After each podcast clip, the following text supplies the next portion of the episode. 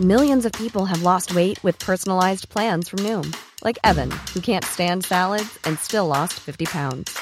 Salads, generally, for most people, are the easy button, right? For me, that wasn't an option. I never really was a salad guy. That's just not who I am. But Noom worked for me. Get your personalized plan today at Noom.com. Real Noom user compensated to provide their story. In four weeks, the typical Noom user can expect to lose one to two pounds per week. Individual results may vary.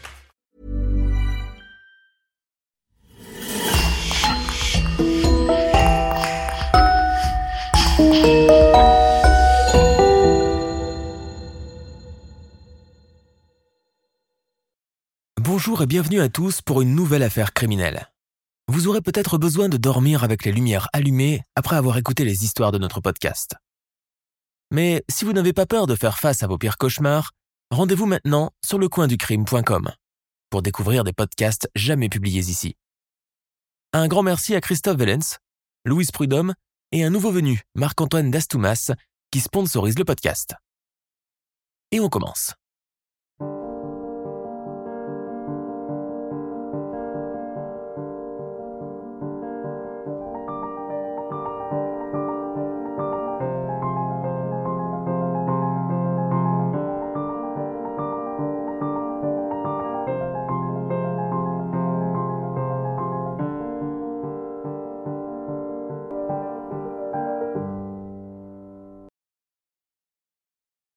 Qu'est-il donc arrivé à la jeune marquise de Bracontal?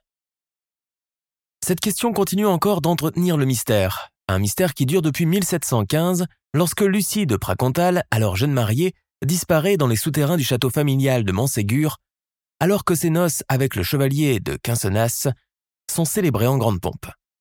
Les recherches des convives alarmés dans les recoins et labyrinthes de l'imposante propriété seigneuriale ne donnent rien. Lucie s'est volatilisée comme engloutie par la terre pour ne plus jamais réapparaître.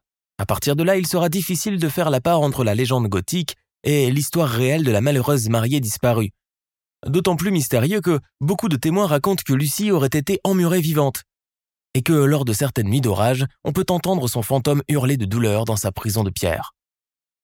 Notre affaire d'aujourd'hui est donc un peu une sorte d'histoire dans l'histoire, une invitation au voyage dans ces vieux et lugubres châteaux de Provence du XVIIIe siècle, où il est bien facile de se perdre dans les dédales des couloirs à moins d'avoir un très bon guide.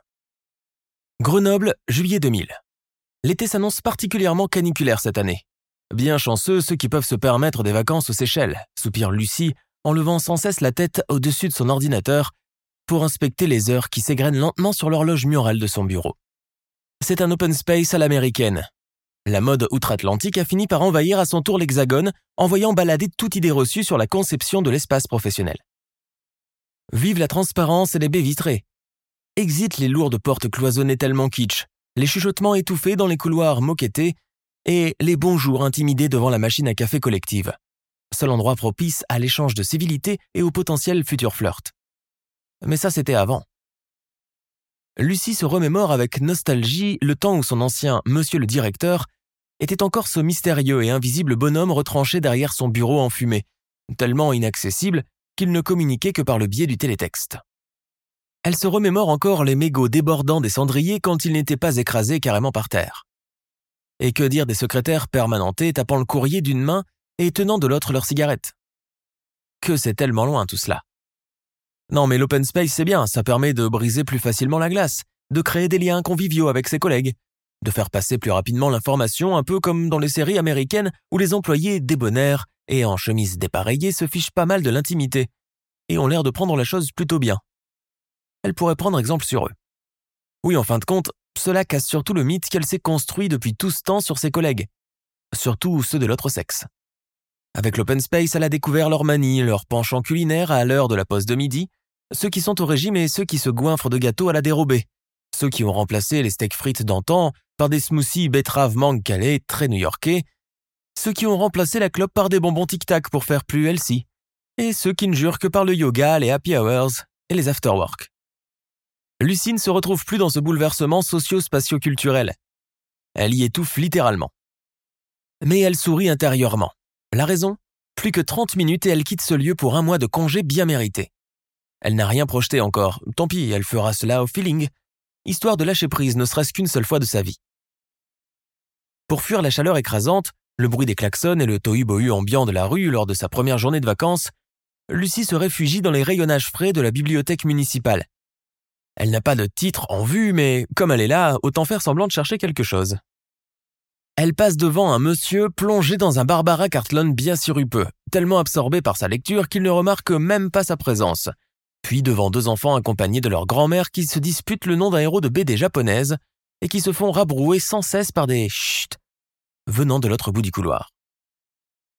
Après les sections cuisine de A à Z, première naissance, comment s'y prendre, l'abécédaire du parfait bricoleur et broderie yougoslave tout un art ancestral, Lucie arrive au deuxième étage et longe la section Histoire de nos régions. Elle tombe d'abord nez à nez avec les crocs saillants et rouges d'une image de bête féroce en papier glacé ou plus bas, l'intitulé proclamé La traque de la bête du Gévaudan. Non, j'en ferai certainement des cauchemars. Trop fatiguée pour se plonger dans une lecture sérieuse, Lucie commence à feuilleter pêle-mêle ce qui lui tombe sous la main jusqu'à ce que son regard s'arrête sur un titre en lettres italiques dorées.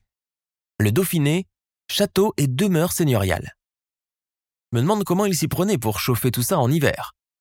Mais qu'il devait être triste ce château de Montségur, trônant sur une falaise et entouré de végétation débordante. Il n'en reste aujourd'hui que des ruines mangées par des arbustes et des plantes grasses grimpantes et envahies par la mousse. Elle se sent immédiatement traversée par un étrange frisson. En tournant la page, elle tombe sur les extraits d'un récit. Le titre l'interpelle davantage. Mystérieuse disparition de la marquise de Pracantal témoignage d'un ancien régisseur de la demeure, propos recueillis par le vicomte de Rabastens, 1745. Lucie se retourne instinctivement. Elle remarque qu'il n'y a personne et que seule l'odeur caractéristique du lieu flotte dans l'air. Pourtant, elle sent l'atmosphère devenue tout à coup comme oppressante.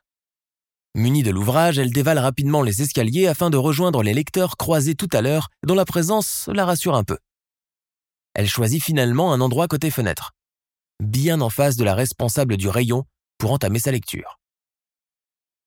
Le Dauphiné, était 1745, quelque part à Lausanne. Il y a des récits dont on ne sort pas indemne, même pour un solide et fringant gentilhomme de ma prestance. À vrai dire, rien ne nous prédisposait, mes joyeux compagnons et moi, à nous retrouver en vadrouille au fin fond du pays provençal. Quelle force a bien pu nous pousser dans ces lieux ce jour-là? Je ne saurais le dire les paysans nous abordent en occitan. Certains s'expriment dans un français rudimentaire, d'autres sont taiseux comme les pierres, se contentant de nous observer sans bouger, les mains occupées par leur besogne du moment. Mon cousin de Breuil, à qui rien n'échappe, nous montra les villageoises dont les mains étaient dissimulées dans des mitaines de laine en plein été. Il faisait horriblement chaud, et nous voyant arriver dans un bel équipage, ces pauvres gens ont cru à l'arrivée du dauphin lui-même en leur terroir, et se mirent à genoux, les mains jointes comme pour la prière, les plus hardis frappaient à nos fenêtres et faisaient leur doléance. L'un de mes compagnons sortit sa bourse et distribua quelques pièces.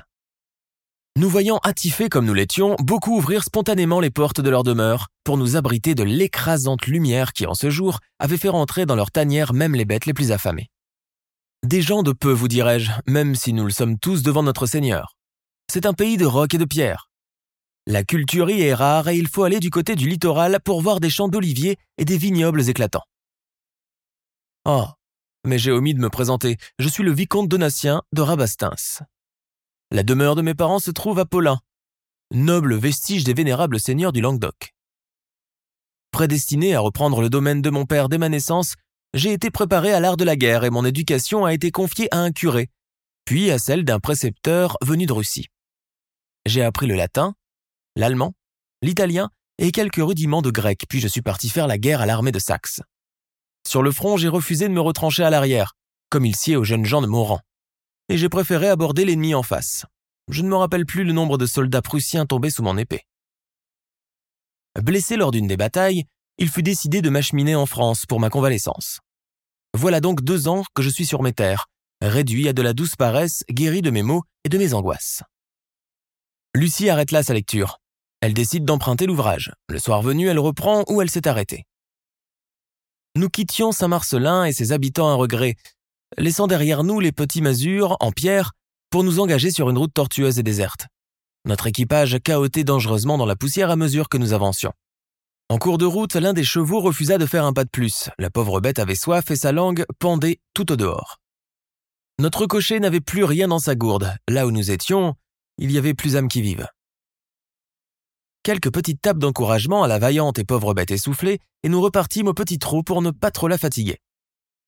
Pour tout vous dire, nous ne savions pas exactement où nous allions. Mais la hardiesse de notre jeunesse nous dictait de nous aventurer encore et encore.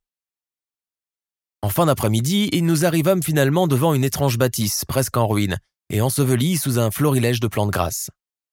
Il était difficile de savoir s'il s'agissait d'une ancienne forteresse ou d'un domaine seigneurial. L'un de mes compagnons de voyage donna l'ordre à notre cocher de s'arrêter. Nous avions atrocement soif, nos uniformes d'apparat nous collaient littéralement au corps. Nos galons étaient chauffés à blanc et nous brûlaient les épaules. Et nos bottes en cuir s'étaient transformées en fournaises. Avec un peu de chance, peut-être que les habitants du lieu accepteraient de nous ouvrir leurs portes pour la nuit. Autour de nous, la chaleur avait figé toute vie. Le ciel bleu et opaque, où dardait l'astre solaire haut et impitoyable, pouvait décourager toute une vaillante armée. Mais pour le moment, notre seule préoccupation était de donner à boire à notre équipage. Quant à mes compagnons et moi-même, une pièce fraîche pour nous reposer des aléas du voyage ferait largement l'affaire. Nous sommes forts et avions déjà connu les privations de la guerre, une nuit sans souper n'y changerait pas grand-chose. Nous frappâmes à trois reprises au portail et attendîmes un certain temps, mais personne ne vint nous ouvrir. En proie au découragement, nous redoutions le moment de reprendre la route dans de telles conditions. Nous étions prêts à tourner les talons quand nous entendîmes un grincement d'abord léger, puis plus fort, et le bruit d'un verrou que quelqu'un tentait d'ouvrir de l'intérieur avant de s'arrêter net. Qui va là? demanda une voix grincheuse d'homme. Des gens bien sous tout rapport, mon brave, notre équipage est au bord de l'épuisement et nous voulons un peu d'eau pour abreuver nos chevaux. Nous venons du Languedoc. Mhm. Le portail céda la place à un homme petit, ridé, les cheveux gris et en bataille, portés longs sur les épaules. Un gros chat gris aux pupilles jaunes lui tournoyait autour des jambes. L'homme était vêtu de vêtements d'hiver en pleine canicule, et ses mains étaient gantées de mitaines en laine, comme les paysannes que nous avions vues à Saint-Marcelin. Il resta là, figé à nous inspecter de la tête aux pieds sans mot dire, nous, quatre jeunes gaillards aux perruques poudrées et en uniforme d'apparat, suant à grosses gouttes et le suppliant presque du regard de nous laisser entrer. Je m'empressai de présenter toute la compagnie. Je suis le vicomte Donatien de Rabastins, voici mon cousin Constantin de Breuil et nos amis le baron Jean de Moustier et le comte André de Marcy. Je n'ai pas de quoi vous restaurer, déclara l'homme. Nous n'avons besoin que d'un endroit pour nous reposer, et nous reprendrons la route demain aux premières lueurs du jour. Nous vous dédommagerons de vos services, bien entendu. L'homme nous mesura encore de la tête aux pieds avant de finalement faire un signe approbateur de la tête. Nous étions tellement soulagés que nous étions prêts à lui faire la révérence. En début de soirée, nos chevaux étaient déjà repus d'avoine et d'eau de fontaine et émettaient des petits grognements satisfaits. Non loin, notre cocher s'était affalé de tout son long sur une botte de paille et ronflait déjà comme un bienheureux. Mes compagnons de voyage et moi-même avions aussi les paupières lourdes. Nous apprîmes au fur et à mesure des discussions que l'homme qui nous avait ouvert s'appelait Jean, qu'il fut gardien de ce château, le château de Montségur sur Lozon, inhabité depuis bientôt trente ans. Nous apprîmes également que la famille du vieux gardien vivait aussi dans une dépendance du manoir, mais nous n'aurions pas l'occasion de la rencontrer. Piqués par la curiosité de notre jeune âge, nous pressions Jean de nous parler des anciens propriétaires, mais pour toute réponse, nous n'eûmes droit qu'à un grognement. Toutefois, il consentit à nous faire la visite des lieux. Montségur était constitué de remparts construits en pierre naturelle dans le pur style gothique de l'époque d'Henri IV. Nous traversâmes une multitude de galeries, de salles au plafond haut et au sol en damier. Tout semblait avoir souffert de l'impitoyable passage du temps. La mousse avait envahi tous les murs tandis que l'humidité s'était chargée de faire le reste de la besogne. Seules quelques statues de gargouilles et une chapelle avaient été épargnées et rappelaient les fastes d'antan. Le soir tomba sans pour autant mettre fin à la chaleur écrasante de la journée. Il faisait terriblement lourd. Jean alla allumer deux chandelles, dont il entendit une sans ménagement à son cousin de Breuil et garda l'autre dans sa main. Toujours aussi peu loquace, il continua la visite guidée, s'arrêtant à chaque fois pour donner le nom d'une dépendance. Nous montâmes un escalier poussiéreux envahi par les mauvaises herbes et nous entendîmes le petit couinement des souris pour finalement aboutir sur une espèce d'esplanade entourée de gazon, incroyablement bien taillée, et jurant avec la négligence alentour, comme si quelqu'un veillait à l'entretenir tous les jours. Oh, regardez Tout au bout, un petit monticule de pierre entouré d'un rosier fané où deux petits chérubins en marbre se tenaient par la main. Cela ressemblait à un mausolée, mais oui, c'en était un. Je vis notre guide devenir soudain blême et faire le signe de croix. Partons, ne restons pas ici, déclara-t-il d'une voix étouffée. Mon intrépide cousin de Breuil pressa l'homme de donner des explications, mais ce dernier refusa de parler tout en continuant de signer frénétiquement. À la nuit tombée, malgré la fatigue de notre longue journée, nous avions du mal à trouver le sommeil. Jean accepta de nous céder une pièce à l'écart d'une des dépendances avec, pour unique mobilier, une tapisserie mangée par les mythes. Nous ôtâmes nos bottes, retirâmes nos ceintures et déposâmes nos fourreaux par terre. Ainsi débarrassés, nous furent envahis par une incroyable sensation de légèreté. Entre-temps, Jean revint avec un souper constitué d'une miche de pain, de lard et d'une cruche de vin. Mangez, ordonna-t-il à la manière d'un geôlier. La faim nous fit oublier nos bonnes manières. Nous voilà en train d'arracher à pleines dents les morceaux de mie et de viande séchée et d'avaler d'une seule traite nos gobelets de vin. Requinqués par ce festin inattendu, nous remerciâmes chaleureusement le maître des lieux, et nous nous apprêtions à faire une place pour dormir quand nous remarquâmes qu'il ne se décidait point à partir avec sa chandelle. Vous voulez certainement savoir pourquoi je vous ai demandé de redescendre de l'esplanade tout à l'heure. Eh bien, je vais vous le dire, puisque vous semblez tout prédisposé à l'écouter. Piqués par la curiosité, nous prêtâmes tous une oreille attentive. Jean acquiesça de la tête d'une manière pensive. Il déposa la chandelle au centre de manière à bien répandre la lumière, se racla la gorge et commença le récit que je me suis efforcé de vous rapporter aussi fidèlement que possible. Tout commence en l'an 1715, qui marque la fin du règne du roi Soleil. Versailles n'est plus le brillant lieu où s'empressent les courtisans comme pendant la belle époque. Au fil des années, c'est plutôt devenu un château austère aux allures de monastère où les morts successives des membres de la famille royale en lier le patriarche malade et affaibli qui est devenu Louis XIV, une cour royale à la dérive à laquelle le panache et le flamboyant d'antan n'ont pas pu résister. Il faut dire que la France aussi se porte au plus mal à cause des guerres successives contre son légendaire ennemi anglais, mais aussi contre ses nouveaux adversaires, qui sont la Prusse et la Hollande. De puissance monarchique et catholique rayonnante, elle est devenue un royaume en déclin, en phase avec la morosité ambiante. La situation économique est alarmante. Les caisses de l'État sont presque vides. Le moral des troupes à zéro. Les paysans écrasés par les impôts n'ont plus rien à se mettre sous la dent. Unique survivant de sa fratrie, le futur Louis XV est désigné par son aïeul sur son lit de mort pour reprendre les rênes de la monarchie. Il est contraint de porter très tôt sur ses frêles et jeunes épaules la responsabilité d'assurer le lignage familial et de redonner à la France le faste qui a fait sa réputation depuis toujours. Entouré de soins, le futur monarque est quotidiennement visité par les praticiens, les curés, les astrologues et les herboristes. Sa vie est très précieuse une épidémie de variole, une fièvre mal soignée, la tuberculose, la scarlatine, des angines, une chute de cheval et c'en serait fini de la dynastie. En Provence, dans le pays du Roussillon, l'éducation du futur roi n'est pas au centre des préoccupations. Dans le château de Montségur-sur-Lezon, on s'apprête même à festoyer autour d'un heureux événement. Surplombant un ravin entouré d'une haute végétation, le domaine seigneurial de Montségur appartenait jadis à un huguenot, le baron des Adrets, alors puissant et valeureux allié d'Henri IV du temps des guerres de religion. L'histoire pourtant n'a retenu de lui que la légende noire qui a fait sa notoriété. Les paysannes de la contrée ont pris d'ailleurs cette habitude de menacer leurs enfants en promettant de les donner au baron pour être mangés s'ils refusent d'aller se coucher. La lugubre légende du baron des Adrets a terrorisé toute la région du Dauphiné. Vivant seul sans femme ni enfant et passant son temps à guerroyer, il se raconte qu'il avait aussi le don de disparaître quand ses ennemis venaient l'attaquer. Beaucoup assurent qu'il était en réalité un suppôt de Satan, qu'il invoquait toujours en cas de besoin. Après sa mort survenue mystérieusement, les bruits ont couru partout que le château de Montségur était tenté par son esprit maléfique, au point que beaucoup de paysans rechignaient à y envoyer leurs filles en tant que servantes. En effet, lors des nuits d'orage, on pouvait entendre des plaintes et des gémissements lugubres provenir de l'intérieur. Mais à l'époque de notre récit, Montségur est redevenu un domaine familial, habité par la famille de Pracontal, chez qui je suis rentré moi-même en service dès mes 15 ans.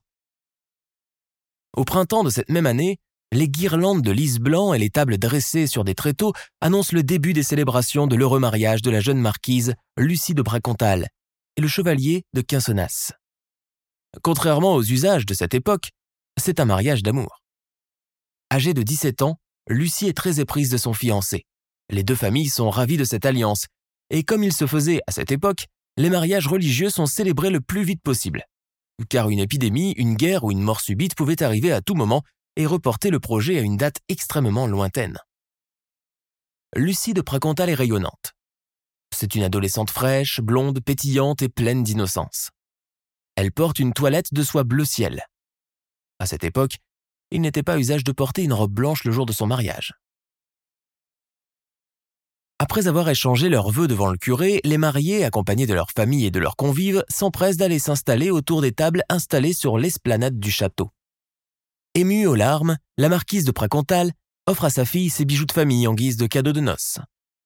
Un orchestre entonne une sarabande, tandis que les serviteurs s'empressent de disposer les plats et de remplir les verres en cristal de cidre et de vin de champagne. Les porcelets rôtis, les faisans farcis, les plats de volaille en gelée, les pâtisseries et les légumes pochés se succèdent au fur et à mesure de l'avancée de la fête. Repus et peu guillerés, tous les invités se mettent à danser avec entrain. Lucie se prête volontiers à l'ambiance festive et danse tour à tour avec son père, son mari et d'autres cavaliers aux perruques poudrées et aux visages fardés. Tous sont d'accord pour dire qu'elle est aussi fraîche qu'un bouton de rose et que jamais rien ne pourra altérer son teint de porcelaine. Alors que l'horloge sonne minuit, la fête bat son plein. Des invités retardataires ont entre-temps rejoint la noce, arrivant des quatre coins du royaume à bord de somptueux équipages de six chevaux. Certains ont fait la route depuis la Gascogne, et les plus intrépides depuis Paris. Les vapeurs du vin ayant fait leur effet, beaucoup ont ôté leurs chaussures et défait leurs nœuds de jabot. Certains chantent à tue-tête et d'autres s'embrassent à pleine bouche, à l'abri des arbustes. Debout sur une table où s'empilent des restes de nourriture et de vaisselle sale, l'un des convives propose avec son verre à la main. Hé là, silence, je veux du silence. Il a dit chut, gloussent les jeunes femmes à l'oreille de leurs compagnons. Et si on faisait une partie de clinimusette Une partie de cache-cache. Un oui retentissant et général accueille sa proposition. Gagnée par l'ardeur de son âge, Lucie de Pracontal entraîne avec elle son époux pour participer au jeu. Rendez-vous au vestibule à la fin de la partie, annonce le chevalier de Cassonas. Le jeu commence. On se départage, le château est suffisamment grand pour que chacun des convives puisse trouver une tanière pour se cacher à l'abri des regards. 20 minutes, 30 minutes, une heure passe. La partie touche à sa fin. Certains convives commencent petit à petit à émerger de leur cachette et gagnent le vestibule. Chacun y va de son récit. J'étais dans la cave, et moi dans les galeries, moi dans la réserve à grains, moi derrière les buissons. voilà le chevalier de Quinsonas qui arrive à son tour, souriant jusqu'aux oreilles. Il s'était caché sous le lit du marquis. Tout le monde éclate de rire. Les derniers candidats finissent aussi par arriver, le visage rouge d'excitation. Quelle aventure Quelqu'un a-t-il vu Lucie par hasard? Justement, où est donc passée la petite marquise? On l'appelle, on la cherche? Aucune réponse. Les recherches se poursuivent dans les écuries, les souterrains, les caves, les granges pendant trois heures durant. Les réserves à blé, les celliers et même la chapelle sont inspectées de fond en comble, sait-on jamais. Or Lucie ne refait pas surface. C'est-elle au moins que tout le monde est mobilisé pour la chercher? Dans le château de Montségur, encore égayé par la musique et les rires joyeux des invités quelques heures plus tôt, l'atmosphère devient pesante et inquiétante. À la levée du jour, le marquis de Pracontal envoie son intendant quérir du renfort au village de Saint-Marcelin. Ce dernier revient quelques heures plus tard avec toute une armée de métayers, de palefreniers, de garçons de ferme et même de jeunes enfants pour reprendre les recherches. Les lieux passés la veille au peigne fin sont à nouveau inspectés de façon plus approfondie, tandis que les battues commencent dans les vergers et la forêt de peupliers environnante. Pas un morceau d'étoffe bleu ciel, de cheveux, de traces de sang, aucun indice pour montrer que Lucie est passée par là l'un des voisins du château offre les services de son chenil composé d'une douzaine de chiens de chasse pour aider les paysans. On leur tend à renifler l'une des pantoufles de la disparue avant de les lâcher dans les environs du manoir. Encore une fois, rien. Le marquis se rappelle alors de la troupe de bohémiens qui ont installé leur campement dans les environs du château la veille des noces de Lucie. Ce jour-là, ils ont même essayé de louer leurs services d'acrobates et de montreurs d'animaux dans l'espoir d'être engagés pour animer la noce, mais il les a envoyés paître. Et si c'était eux, les responsables de la disparition de Lucie? Vite, vite Il faut aller vérifier au campement. Le chevalier de Cassonas accompagnés de l'armada du personnel du château et des villageois de Saint-Marcelin, partent demander des comptes aux bohémiens, dans le campement qu'ils mettent sans dessus-dessous. La maréchaussée les arrête et les interroge, mais aucune trace de Lucie, de ses bijoux ou de ses vêtements. Pendant tout ce temps, la marquise, mère de Lucie, reste inconsolable, pleurant du matin au soir. Elle-même demande aux gendarmes de relâcher les gitans qui visiblement ne sont pour rien dans la disparition de sa fille bien-aimée. Ces journées, elle les passe aérées d'une pièce à l'autre, d'une galerie à l'autre, au bord de l'abîme, appelant sans cesse Ma petite Lucie, où donc êtes-vous? Une nuit, on entend frapper au lourd portail. Peut-être que Lucie est enfin revenue. Détrompez-vous, messieurs, ça serait bien trop facile d'en arriver à cette conclusion. Dans l'embrasure de la porte se tient une vieille bohémienne toute courbée, le visage tanné et parcheminé de petites véroles. Son aspect est tellement repoussant que l'un des serviteurs tente de lui faire rebrousser chemin mais elle ne bouge pas de sa place, dardant sur lui son regard de serpent. En remerciement de leur liberté, elle est venue dire quelque chose d'important à la marquise de Pracontal. Devant une assemblée composée de la famille de Lucie et du personnel, la vieille gitane commence à tirer les cartes d'un air soucieux. La marquise, qui ne quitte plus son mouchoir, guette chacun de ses mouvements, espérant y déceler le moindre indice concernant sa fille adorée. Après un moment qui semble durer des siècles pour la maman éplorée, la bohémienne s'arrête nette fige avant de diriger son ongle noir et pointu sur une carte. De ton vivant, tu reverras ta fille, déclare-t-elle d'une voix caverneuse. L'espoir pourtant n'est pas de longue durée, car les jours passent, puis les semaines, les mois et bientôt les années, sans que la jeune mariée ne refasse surface et ne vienne mettre fin au calvaire de ses parents et de son époux. En désespoir de cause, le marquis de Pracontal et sa femme décident de faire ériger une croix en pierre entouré de deux chérubins entrelacés sur l'esplanade où Lucie a été aperçue la dernière fois lors de cette funeste partie de cligne-musette. Sur cette croix figure cette simple inscription. Lucie de Précontal, 25 juin 1715.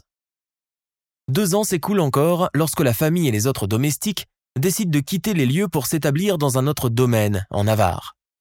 Le marquis, malgré plusieurs tentatives, a eu toutes les peines du monde à vendre son château, et pour cause, la rumeur, telle une traînée de poudre, a fini par gagner l'ensemble de la région, grossissant au fil des versions, chacun y allant de son avis et de ses ajouts, à tel point que désormais dans tout le Dauphiné, depuis le simple paysan jusqu'au rentier, tous sont persuadés que le château de Montségur est hanté par le fantôme de la petite mariée en robe bleue. Depuis, le domaine est resté ainsi, condamné à l'abandon et à l'usure du temps, où le seul vieux domestique, votre serviteur qui vous parle, accepta d'y rester avec femme et enfants en contrepartie d'une modeste rétribution versée annuellement par monsieur le marquis de Pracontal. Voilà maintenant bientôt trente ans que nous y sommes, et toujours pas l'ombre de la jeune demoiselle dans les parages. Reviendra-t-elle un jour? Je l'ignore, messieurs. La seule chose que je sais est que le chagrin de sa perte a fini par consumer le cœur de la pauvre marquise qui, en ce moment même, coule ses derniers jours dans un couvent. En finissant son récit, Jean leva un regard interrogateur et sombre sur les quatre hobereaux en perruque poudrée, totalement hypnotisés par l'histoire qu'il venait de leur conter. Je fus le premier à prendre la parole. Mon brave Jean, vous dites que le château abrite des souterrains, serait-il possible de nous y conduire Voyons, Donatien, ça serait pure folie, s'exclama le baron de Moustier. Que risquons-nous, messieurs? Pour des gentilshommes qui ont combattu au champ de bataille, je vous trouve bien indécis. Moi, je n'y vais pas. Moi non plus. Fort bien, fort bien, messieurs. Je vous croyais plus téméraire. Mon compte est fait, je vais descendre voir et essayer de percer ce mystère moi-même. Laissant là mes compagnons, je descendis dans les soubassements du château, mu par le courage et l'esprit aventureux qui ne m'avait fait jamais défaut. Les profondeurs du château étaient un univers à part entière. Partout, la moisissure avait fait des ravages. Les champignons de toute forme et de toute espèce avaient poussé un peu partout. Et l'étoile d'araignée était tellement grande que n'importe qui pouvait facilement s'y emmêler le corps. À ce moment, une glaçure me traversa soudain et me descendit le long de l'échine. Moi qui me plaignais d'avoir chaud depuis le début de la journée, je me sentis à présent pénétré de froid et de courant d'air, au point que mes doigts en furent devenus tout bleus. Je longeai une série de galeries, poussai une porte, descendis un escalier en colimaçon, un peu à l'aveuglette, ne sachant pas exactement où je mettais les pieds, mais continuai néanmoins d'avancer comme si un guide invisible me cédait à chaque fois le passage et m'indiquait le chemin à prendre d'un signe de main. Bon Dieu Tout-Puissant, faites que j'en sorte indemne, priai-je intérieurement. Je constatai avec effroi que ma chandelle était prête à rendre l'âme, et que la flamme vacillait dangereusement à chaque pas que je faisais dans l'inconnu. À mesure que je progressais dans ce labyrinthe, il se mit à faire de plus en plus noir et bientôt, la faible lumière du chandelier s'éteignit, me laissant dans l'obscurité totale. Sans paniquer pour autant le moins du monde, du moins pas tout de suite, je décidai de continuer mon expédition, me repérant grâce au mur, comptant le moindre pas fait dans cet univers hostile qui me rappelait non sans horreur les tranchées grouillantes de vermine pendant la bataille où j'étais contraint de me cacher pour échapper à un boulet de canon prussien ou anglais. Et puis soudain, alors que je m'y attendais le moins, j'aperçus une petite lumière, semblable à celle de ma chandelle un instant plus tôt. Je continuai ma progression, comme attiré par l'étincelle, quand j'entendis encore le grincement distinct d'une muraille. La pierre, pivotant sur son axe, s'ouvrait sur une brèche à la manière de la caverne d'Ali Baba.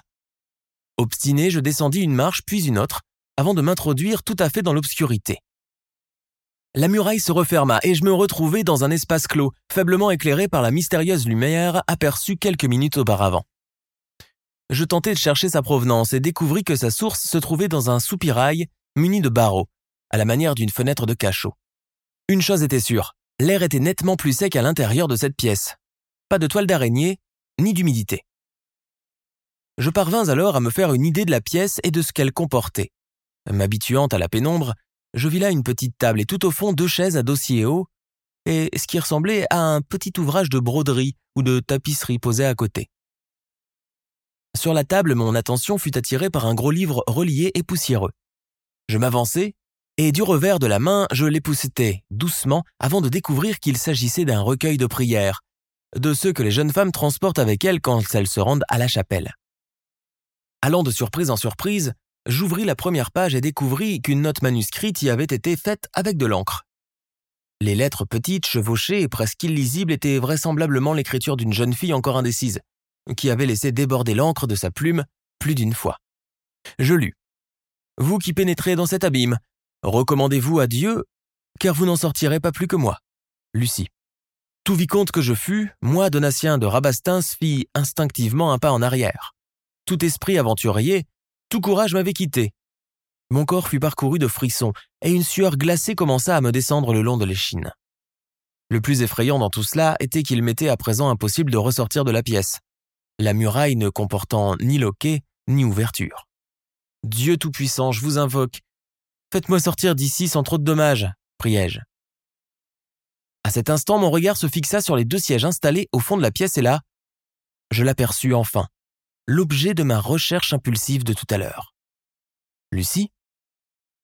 Mon sang ne fit qu'un tour et pourtant, assise sur l'une des chaises, une forme vaporeuse mais tout de même bien distincte m'apparut clairement.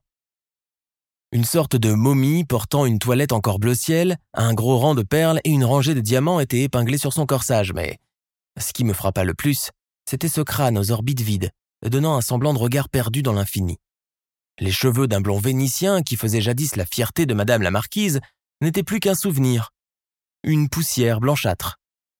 Le squelette des doigts de la malheureuse était accroché désespérément aux accoudoirs, et à leur place, des vers avaient achevé de creuser des tunnels, allant et venant, dans tous les sens. J'avalai avec peine ma salive. C'est à ce moment que je compris que j'étais devant la dépouille de la pauvre Lucie de Pracontal, la jeune mariée disparue depuis voilà trente ans et dont plus personne n'avait retrouvé la trace. Je me ruai alors vers la muraille, cherchais des doigts une ouverture imaginaire, n'en trouvais pas et, au comble du désespoir et de l'horreur, je me mis à hurler, espérant que quelqu'un puisse m'entendre. Et qui aurait pu m'entendre à votre avis? Au secours Aidez-moi Faites-moi sortir d'ici criai-je désespérément. J'ignorais qu'à ce moment même, j'étais en train de vivre la même tragédie vécue par Lucie trois décennies plus tôt, où elle aussi avait passé des jours entiers à hurler, à tambouriner sur la porte, à supplier pour qu'on l'entende et qu'on la fasse sortir. Il ne faut pas que je reste ici, il ne faut pas que je reste ici, me répétais-je frénétiquement.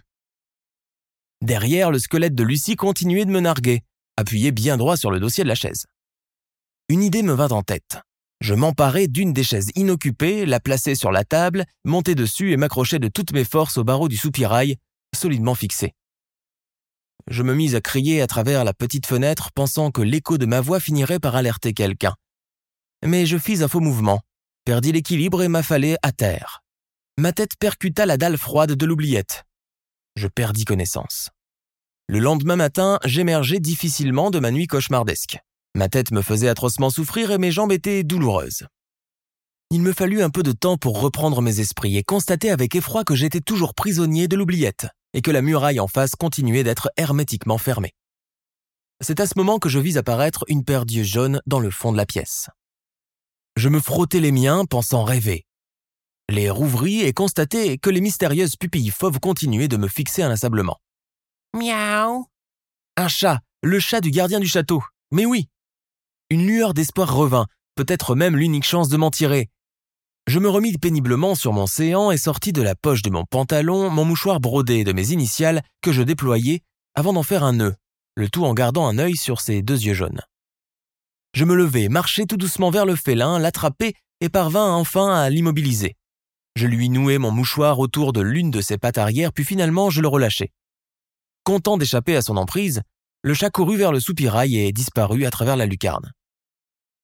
Je pris mon mal en patience et attendis toute une partie de la journée, levant sans cesse la tête vers le soupirail et évitant de trop m'attarder sur la momie de la pauvre Lucie, immobile sur sa chaise. Soudain, j'entendis un bruit de pas, puis des éclats de voix de plus en plus proches. Ça y est, j'étais sauvé. Dieu soit loué, j'étais sauf. Donatien, êtes-vous là? appela la voix de mon cher cousin de Breuil. Constantin, je suis là, sortez-moi vite d'ici, mes amis. L'opération pour m'extraire de ma prison temporaire n'était pas aisée. Non seulement il fallut localiser la cachette, mais également tenter d'ouvrir la lourde muraille, ce qui ne fut pas une mince affaire. Finalement, l'opération de sauvetage eut bien lieu, grâce notamment à la précieuse aide fournie par une dizaine de paysans qui démolirent la porte de l'oubliette. Je fus enfin délivré. Vicomte Donatien de Rabastins. La nouvelle de la mésaventure du vicomte de Rabastins dans les souterrains de Montségur et surtout la localisation des restes de la mariée disparue ne tarde pas à parvenir à ses parents qui, sans attendre un instant de plus, donnent l'ordre d'atteler un équipage capable de partir au galop jusqu'à Lausanne. Tout compte fait, la cartomancienne avait raison.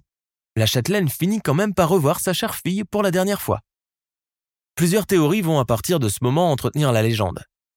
Beaucoup diront que l'oubliette était en réalité la cachette favorite du maléfique baron des Adrets, qu'il avait expressément construite dans les souterrains de son château afin de s'y cacher au moment opportun. D'autres diront qu'en réalité, c'était le véritable cachot où le baron avait emprisonné sa propre fiancée pour l'empêcher qu'elle n'en sorte, quand il était en guerre contre les catholiques. Quant à Lucie de Précontal, il est difficile d'établir les raisons qui l'ont porté à choisir un tel endroit pour se cacher lors de cette fameuse partie de Cligne-Musette qui a signé son arène mort. Puis il y a cette légende qui dit que cela serait son fiancé lui-même qui l'a emmurée vivante. Où se trouve la vérité? En quittant Montségur sur Lozon, nos quatre seigneurs ont vite fait de propager leur histoire, que ce soit dans les salons de Versailles, lors des parties de chasse, et même pendant les balles, pour faire frissonner les jeunes demoiselles. Certains les ont crus, d'autres se sont moqués d'eux derrière leur dos, mais la légende, elle, est restée intacte. Grenoble, juillet 2000. Les obreaux de province prenaient visiblement autre chose que du vin de champagne à l'époque de Louis XV. Ce conte est distrayant, mais vraiment complètement invraisemblable, pense Lucie tout en refermant le livre du vicomte de Rabastins pour le ranger dans son rayon, là où elle l'a trouvé. Quelle idiote je fais d'avoir eu peur d'une telle histoire. En souriant intérieurement, elle s'éloigne, tout en lissant la page contenant la préface pour ne pas se faire enguirlander par la bibliothécaire. Elle laisse tomber les clés de sa voiture et voit sur le papier une inscription à l'encre bleue qu'elle n'avait pas vue. Elle s'affale alors sur une chaise, prise de panique. Vous qui pénétrez dans cet abîme, recommandez-vous à Dieu, car vous n'en sortirez pas plus que moi. Signé Lucie. Nous sommes à la fin de notre émission du jour. N'hésitez pas à écouter les autres émissions du podcast et à prendre 5 secondes pour nous laisser un 5 étoiles sur iTunes. C'est vraiment très important pour nous. Vous pouvez aussi vous abonner pour ne pas rater les prochains épisodes et nous suivre sur Facebook pour nous en proposer de nouveaux. Merci et à bientôt.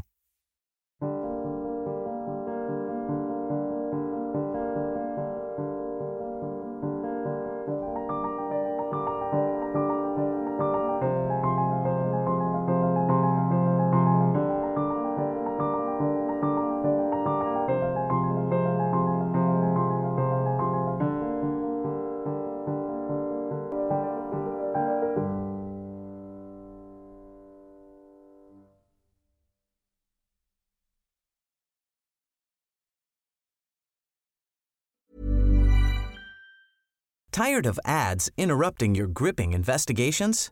Good news. Ad-free listening is available on Amazon Music for all the music plus top podcasts included with your Prime membership. Ads shouldn't be the scariest thing about true crime. Start listening by downloading the Amazon Music app for free or go to amazon.com slash true crime ad free. That's amazon.com slash true crime ad free to catch up on the latest episodes without the ads.